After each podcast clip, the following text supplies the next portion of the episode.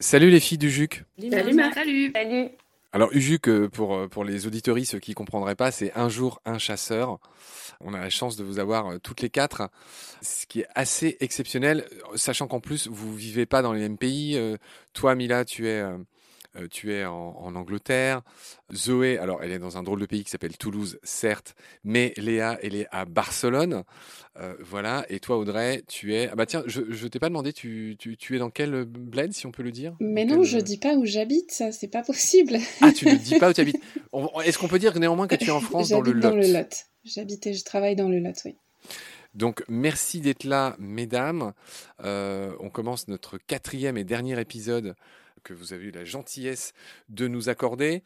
Comment comprendre l'obstination des chasseurs? C'est vrai que là, par exemple, il y a une tribune qui, a été publiée dans le Figaro euh, de Jean Lassalle, euh, signée par aussi d'autres gens euh, que vous allez nous rappeler, qui parle de hargne des écologistes et des antichasses contre eux, qui parle de racisme.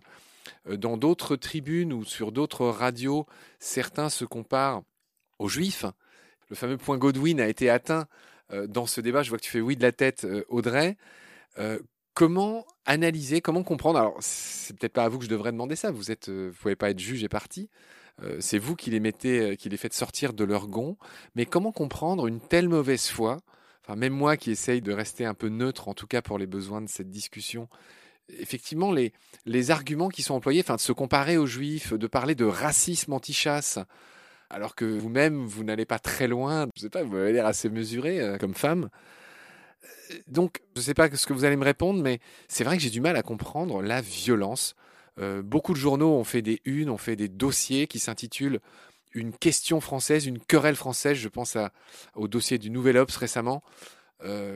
comment comprendre tant de déraison, tant d'obstination pour cette pratique? C'est vrai que vous qualifiez d'un autre âge ils ont cette espèce d'image stéréotypée que les méchants anti-chasse euh, sont très violents et sont tout à fait méchants. Mais ça, c'est une espèce de fantasme que les chasseurs ont. C'est ça ma question. Si, si tu veux, c'est vrai que tu as, l'impression que la, raison est absente de, tout ça. Ça devient fort nox, euh, les chasseurs, ça devient. Euh, ils se soutiennent les uns les autres. Effectivement, on, on, a du mal à comprendre tant de mauvaise foi, tant de colère qui répercute sur vous. Enfin, je sais pas, c'est un peu inextricable. Euh, de Nouvel Obs parlait d'une querelle française. C'est vrai qu'il y, a une vraie fracture en France entre euh, euh, pro-chasse et, anti-chasse qui se creuse. Comment comprendre la position des chasseurs aujourd'hui? Pourquoi est-ce qu'ils se défendent bec et Pourquoi est-ce qu'ils lâchent rien? Quels sont vos insights? Pour moi, en fait, c'est toujours ce même truc. C'est les gens en fait qui ont des privilèges quand euh, on veut leur retirer, euh, ça crie en fait. On peut pas, en fait, euh, ils ont des, privilèges. Ils ne rendent pas compte. ils parlent de racisme, ils me disent qu'il y a un racisme anti-chasse, etc. Ce mot est très fort. En fait, ça peut pas exister le racisme. Les chasseurs sont soutenus par les institutions. par exemple, on voit que pendant le confinement, c'était la seule activité de loisir à être autorisée. Voilà, ils ont des dérogations constamment. En fait, ils sont tellement gâtés, tellement gâtés, institutionnellement soutenus qu'en fait, ça n'a pas de sens en fait que eux se placent en position de victime. Voilà, ils n'ont aucune restriction euh, de quoi que ce soit en fait. ils sont restreints dans, rien en fait au niveau de leur activité. Et quand en fait la majorité de la population se lève en disant ouais mais enfin ok vous êtes autorisé à, chasser le dimanche, mais ce qui fait que moi je peux pas aller me promener. Et là du coup ça devient tout de suite un scandale alors qu'en fait voilà il n'y a pas du tout cette question de partage. Et ça ils veulent pas l'admettre. Après cette espèce d'énervement, cette haine. Euh, qu'ils peuvent avoir, euh, je l'explique pas. Très franchement, je ne sais pas ce qu'en pense Audrey, mais... J'ai du mal à comprendre comment il peut y avoir autant de colère et comment il peut y avoir autant de, blocage, alors que euh, qu'on parle de mort d'homme, alors qu'on parle de, de, gens, vous avez parlé de femmes enceintes dans les premiers épisodes, qui voient passer des balles dans leur bagnole ou dans leur cuisine. En fait, ils se sentent attaqués, ils se sentent menacés. Et c'est-à-dire que ils sont complètement banalisés cette violence, ils ont complètement banalisé le fait que c'est un accident que ça peut arriver, que c'est normal, que quand on leur dit ah ben non, en fait, c'est pas normal, on a le droit de d'espérer ne pas mourir dans sa voiture. Attends, mais ah, ah, non, c'est pas normal, j'ai le droit euh, d'être dans mon jardin et ne pas avoir peur de me prendre une balle. Et là, en fait, ils se rendent. En fait, je pense qu'il y a une espèce de. Enfin, pas une prise de conscience parce que du coup, ils, ne s'en rendent pas compte, mais je pense qu'en fait, du coup, ça, ça, veut dire que, du coup, accepter en fait qu'effectivement, on parle de mort d'homme et que c'est pas normal, ça remet en question toute leur euh, croyance, leur, euh, tout ce qu'ils ont en fait toujours considéré comme absolument banal, normal, euh, qu'ils ont toujours bien fait. Et en fait, ça remet en, question en fait leur propre manière de concevoir les choses. Alors, j'essaye ce rôle qui, m'avait plus ou moins bien réussi à, la, Convivence, euh, cher Audrey, tu t'en souviens, ce rôle d'avocat du diable. Euh, il y a moins de 10 morts par an euh, dû aux accidents de chasse. Je sais que tu n'aimes pas le mot, je sais que vous n'aimez pas ce mot d'accident. On peut considérer, en tout cas eux le disent, les chasseurs disent que c'est négligeable par rapport aux millions de chasseurs qui restent en France. Qu'est-ce que vous pensez de ça? Oui, alors il y, a, moins de 10 morts par an. Mais en fait, la chasse, enfin par an, là en moyenne, ça dépend, c'était la dernière année, mais la chasse, c'est quand même aussi la seule activité qui va mettre en danger et qui va tuer des gens qui ne sont pas pratiquants. Donc en fait, c'est moins enfin je veux dire, ce sont des gens qui n'ont rien demandé, qui sont chez eux dans leur jardin.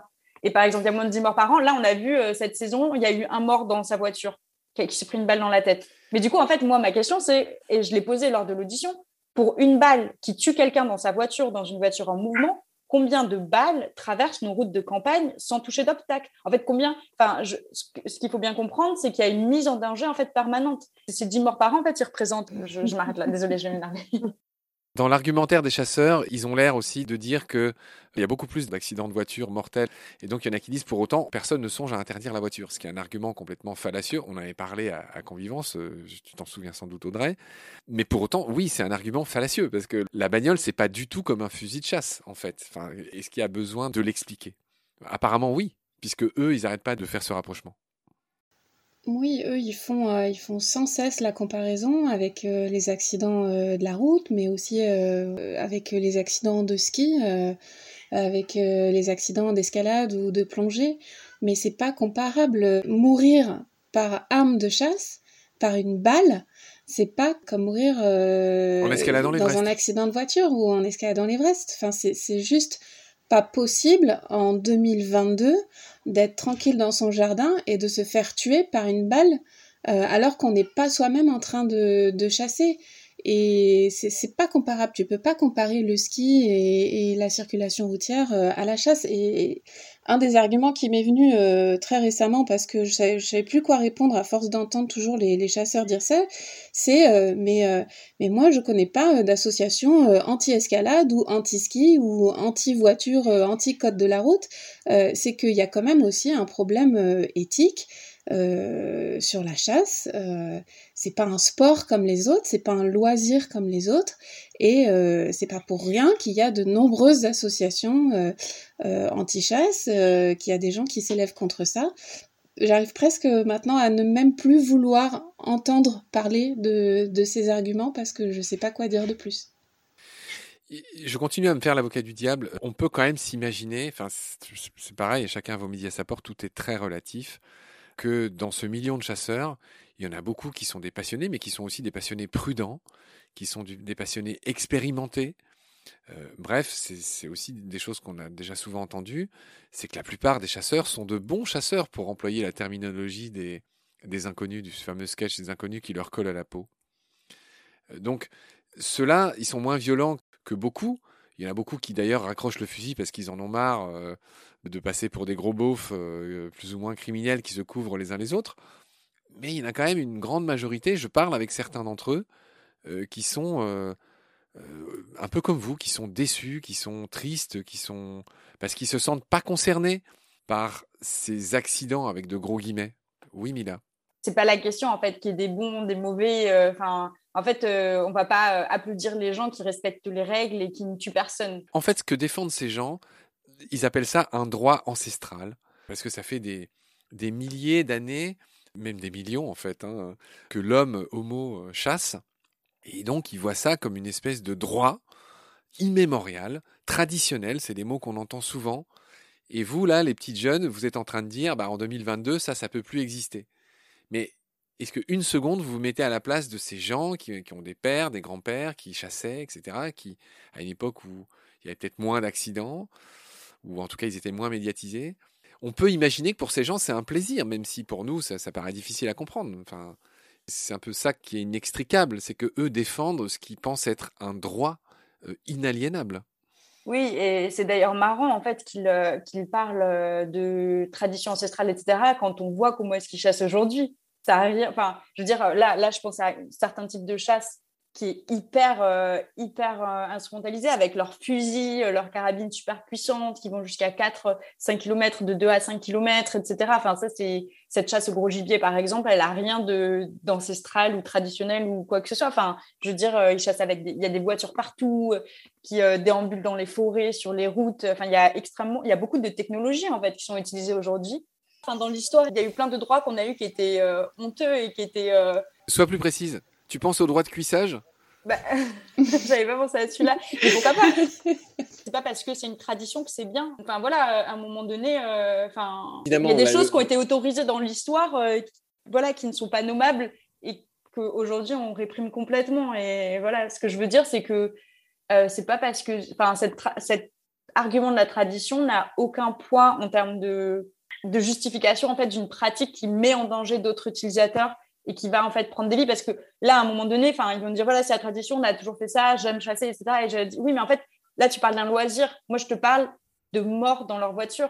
Moi, je te parle de mort dans leur jardin. En fait, la, balance, elle n'est pas équilibrée. Je veux dire, à un moment donné, c'est aussi une question de choix de société qu'on fait. Est-ce qu'aujourd'hui, en France, en 2022, on accepte que des gens meurent sur des quatre voies au volant de leur voiture ou euh, dans leur jardin pour que d'autres, euh, en fait, euh, s'amusent et finalement continuent à faire ce qu'ils ont toujours fait parce que voilà, ça fait partie. Voilà, le dimanche, quand même, on socialise avec les copains. Enfin voilà, et du coup, c'est une vraie question. C'est une question de société qui se pose aujourd'hui. Qu'est-ce qu'on veut faire? Et c'est la question qu'on pose aussi aux sénateurs quand on fait cette pétition et qu'on leur dit là, vous avez le choix d'interdire le dimanche en chasse. Et du coup, de, choisir que voilà, il peut y avoir en fait un partage possible. Et donc, on verra si ce choix est, est pris par eux-mêmes, donc que tu as dit, dont certains sont pro-chasse. Il y a un sujet dont on n'a pas parlé du tout, et, là on parle que des droits des hommes et des humains à vivre un peu en paix euh, le week-end ou le mercredi ou que sais-je, ou en tout cas d'arrêter de, vivre dans la peur. Mais on n'a encore pas parlé du fait que ce, sport, je ne sais pas comment l'appeler, ce, loisir consiste à tuer euh, des êtres vivants. Et, c'est quelque chose que tu aimes rappeler, Audrey. Euh, c'est aussi quelque chose qui fait partie de la fibre de base des chasseurs, c'est-à-dire ce plaisir de tuer. Il me semble qu'il était revendiqué par Willy Schren. C'est quelque chose que tu nous as rappelé la dernière fois. Oui, euh, il l'avait clairement euh, dit, je crois que c'était sur euh, RFM dans la matinale. il disait que lui, il n'était pas là pour réguler, qu'il allait à la chasse parce qu'il aimait tuer, parce que c'était son plaisir. Il le revendique haut et fort. Et je pense que ça a quand même suffisamment fait le tour des médias. tout le monde a bien compris. donc oui, c'est quelque chose qui n'est plus accepté de plus en plus de monde. Maintenant, la société, euh, euh, quand même, euh, se tourne vers le bien-être animal de plus en plus. Et, c'est fou qu'on laisse des personnes comme ça dire publiquement J'aime tuer les animaux.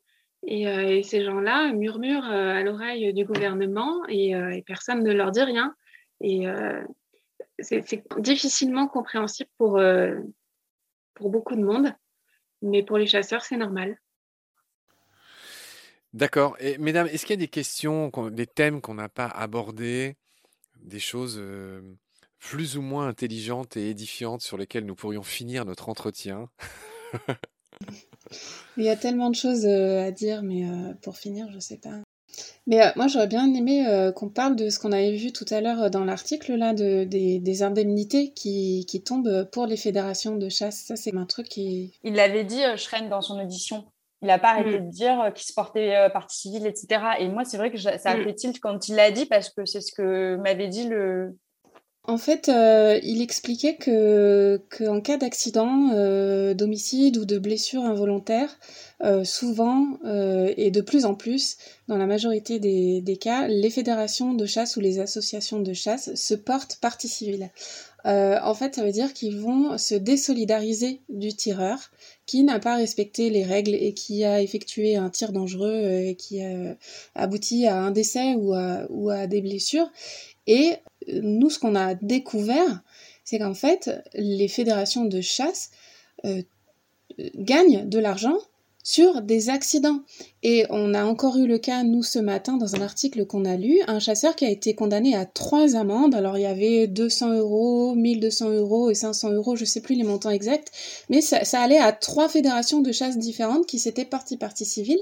Et on se dit, en fait, c'est quand même scandaleux les fédérations de chasse gagnent de l'argent alors qu'ils sont responsables d'avoir blessé ou tué des personnes. Et on se dit, enfin nous, ça nous fait un petit peu paniquer. On se dit, mais comment ça va se passer dans l'affaire de Morgane Est-ce que euh, la fédération de chasse euh, de l'Aveyron va se porter partie civile? Et est-ce qu'ils vont gagner de l'argent sur le dos de Morgane C'est quand même très très inquiétant.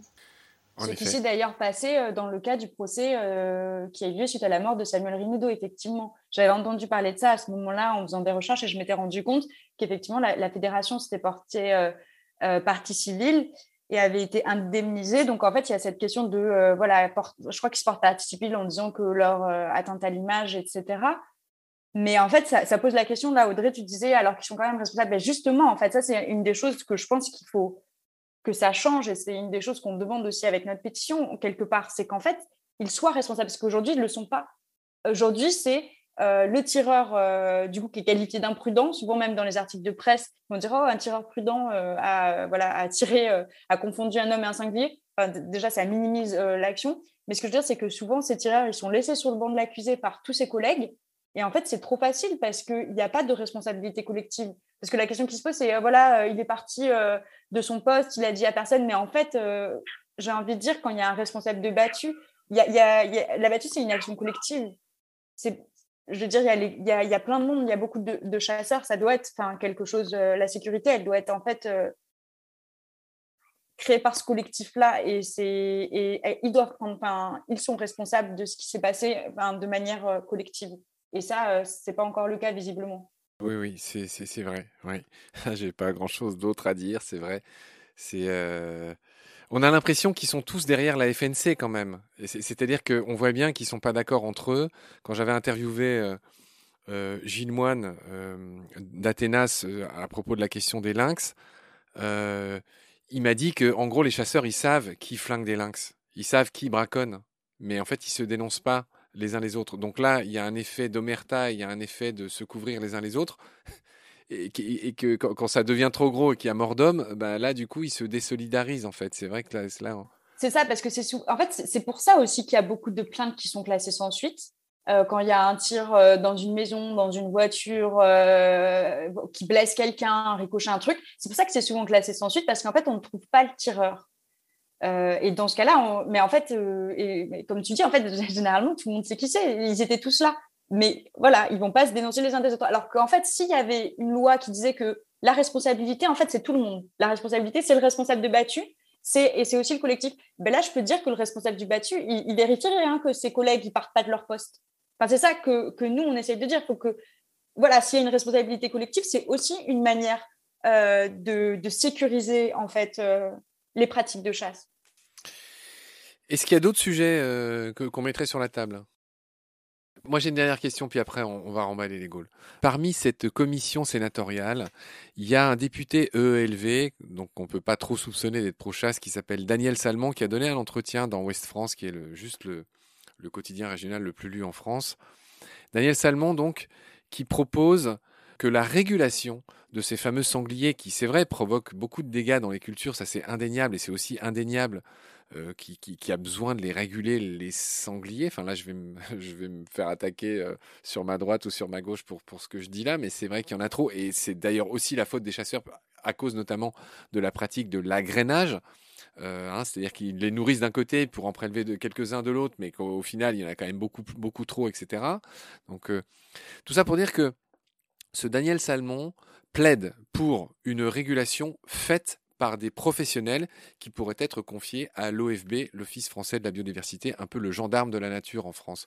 Vous en pensez quoi? Bah, Je pense que c'est un, modèle qui est, testé à Genève euh, depuis de nombreuses années.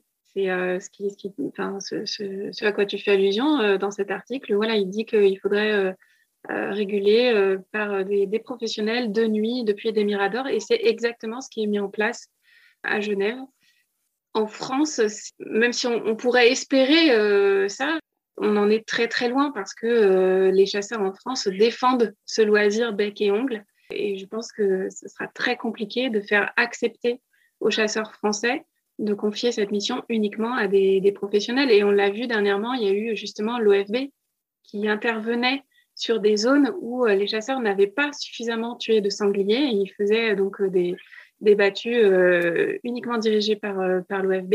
et les chasseurs euh, ont fait opposition, ont fait entrave à la chasse. Donc ça, c'est assez comique parce qu'ils se plaignent des militants anti-chasse qui viennent euh, entraver leur chasse.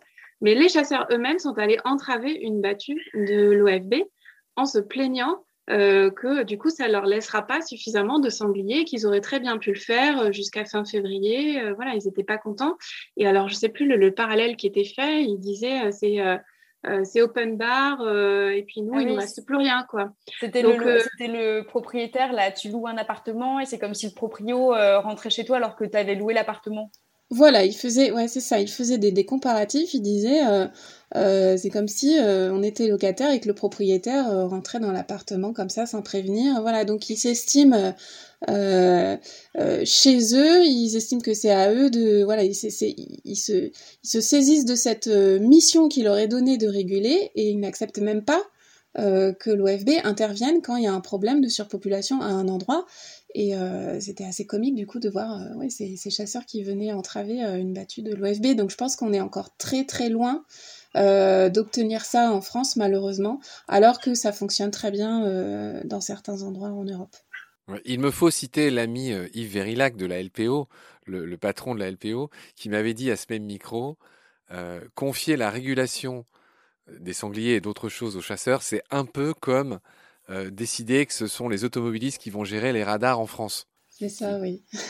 Ah non, j'ai dit une bêtise. C'est pas Yves qui m'a dit ça, c'est euh, Gilles Moine du, centre Athénas. Mais, mais, ça revient au même.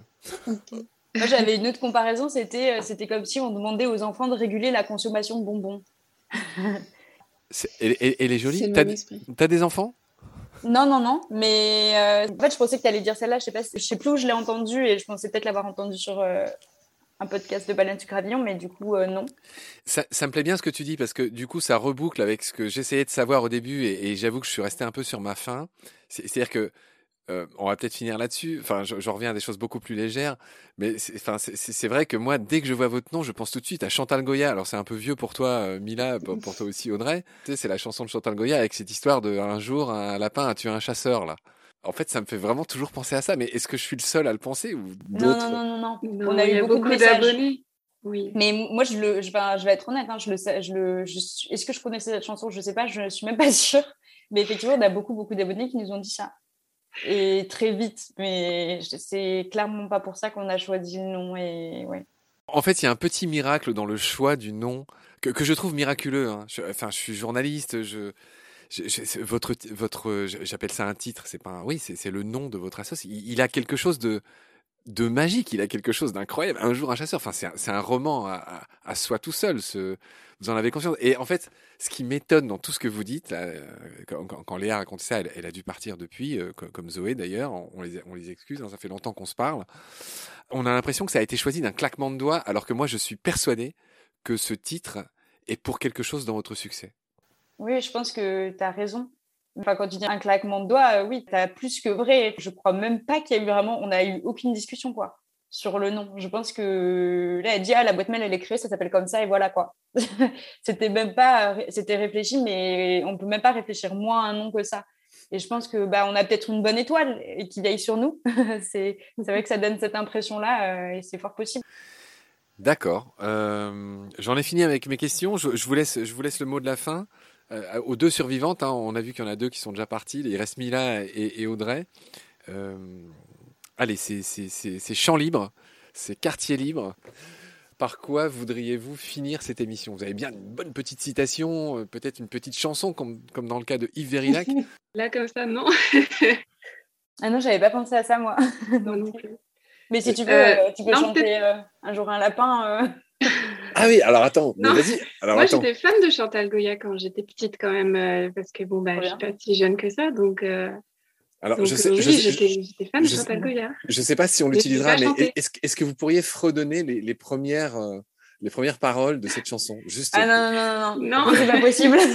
non, non. Mais toi, toi, toi, vas-y, Marc, si tu veux. Moi, c'est. Mais non. Ça va être, moi, ça va être très, ça va être très, très douloureux non, si c'est pour qu'on finisse en conclusion comme Yves Verillac qui chante les oies sauvages, euh, non, non, non, je te vois venir. Vous d'un grand plaisir là quand même. Par contre, moi, parce que tu nous, tu nous as quand même posé euh, du coup deux fois la question sur le titre, Moi, je voulais rebondir sur ton titre à toi. Baleine sous gravillon. Ah, mais euh, oui, avec plaisir. Quand j'ai vu, euh, quand on s'est rencontrés à Convivence et que tu m'as donné tes petits autocollants euh, baleine sous gravillon, moi, ça m'a fait penser à. Je, travaille dans le tourisme et j'ai eu une saison euh, d'été où j'avais des animateurs qui utilisaient cette expression tout l'été.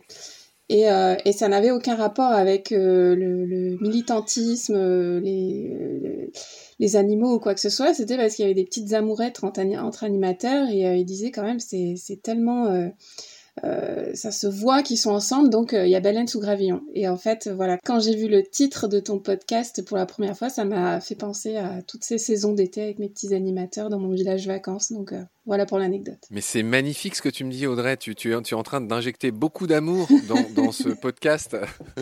Euh, alors, je rappelle juste au passage que vous, vous passez dans le cadre de Combat, qui est le jumeau de Baleine sous Gravillon, qui est son petit frère. Je ne sais pas comment il faut dire ça, mais voilà. Mais, mais c'est bien entendu que, que tout ça, c'est englobé dans une asso, dans, dans un écosystème, comme on dit avec euh, mes équipiers, qui s'appelle euh, Baleine sous Gravillon. Tu, tu fais bien de le dire. Mais, mais vous, euh, comment dire, vous êtes, vous serez est- estampillé euh, Combat principalement, et Chantal Goya de manière secondaire. Si tu peux, qu'est-ce que tu fais en Angleterre, tiens, juste pour finir Je suis en train de terminer ma thèse de géographie. ouais. Quel est le sujet de ta thèse, si on peut le dire? Je travaille sur l'intégration des migrants d'Europe de l'Est, d'Europe centrale et d'Europe de l'Est euh, en France et au Royaume-Uni. Donc en fait, euh, Ah, mais je- donc tu as une affreuse islamo-gauchiste? On les appelle comme ça apparemment. Mais voilà, ouais. Donc j'étais, c'était un partenariat et là je termine euh, depuis un an et demi. euh, C'était un an et demi en France, un an et demi ici, et je suis en train de terminer euh, ma thèse. Voilà, D'accord. Ça te plaît, euh, l'Angleterre? Tu manges bien? J'adore. Je mange bien, je sais pas, euh, je vis bien. Il fait beau, il fait très très beau et j'ai la, j'ai la vue sur la mer. Vous voyez pas, il fait nuit, mais C'est quelle ville l'Angleterre exactement? Ça faut, faut pas le donner. J'ai pas envie que tous les chasseurs euh, viennent me retrouver ici. Tu es sur une ville côtière, euh, magnifique, d'accord tu, tu te plais bien là-bas. Très bien, mesdames. Je vous remercie beaucoup de tout le temps que euh, vous nous avez accordé pour parler de ce que vous faites. Euh, merci infiniment. On, on va vous rendre votre liberté. Euh, c'est- impressionnant de, de- de vous avoir tout ensemble. Donc, merci beaucoup. Euh, prenez soin de vous et à une prochaine, j'espère. À bientôt et puis merci à toi. À bientôt. Bonne soirée, gros bisous. bisous. Ciao, ouais. Ciao les Bisous. filles, ciao Jean-Marc. Salut, merci beaucoup.